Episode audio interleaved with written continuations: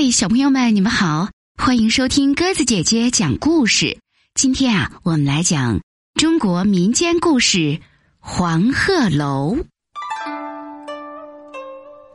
从前有个姓辛的人，在武昌的黄鹤山上开了一家酒楼，但是酒楼的生意不好，店主很犯愁。有一天，酒楼里来了一个衣衫破烂的道人。店主没有怠慢这位道人，忙给他端上了饭菜和酒。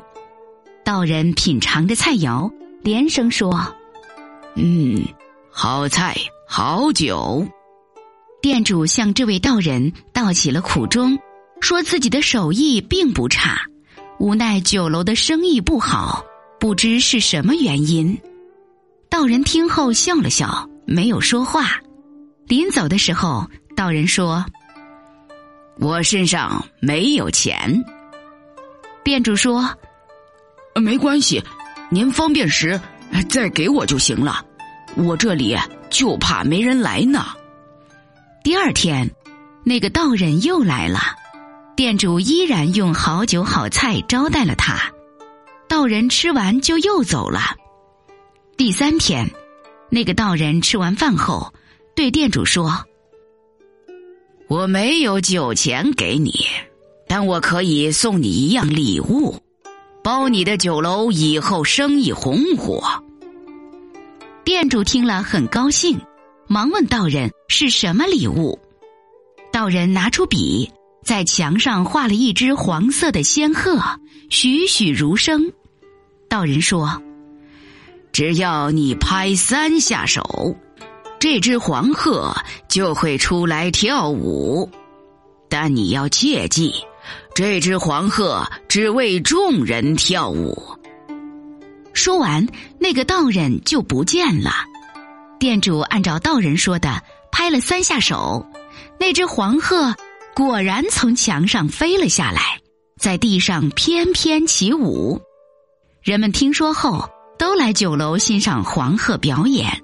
店主的生意一天天好了起来，有个大官听说了这件奇事，就出钱包下了这座酒楼，令店主让黄鹤为他单独表演。店主苦劝大官说这样不行，但是大官根本不听他的。无奈之下，店主只得拍了三下手，黄鹤迈着沉重的脚步从墙上下来了，摆了几下头。就从窗户里飞了出去，店主急得赶紧追了出去。只见黄鹤围着酒楼飞了三圈，就头也不回的向西飞去了。黄鹤越飞越远，从此再也没有回来过。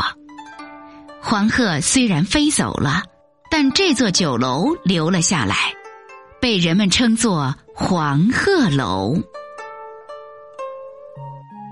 好啦，小朋友们，故事讲完啦，感谢你的收听。如果喜欢鸽子姐姐讲的故事，就把我们的故事分享给更多的好朋友一起来听吧。昔人已乘黄河去，此地空余黄鹤楼。黄鹤一去不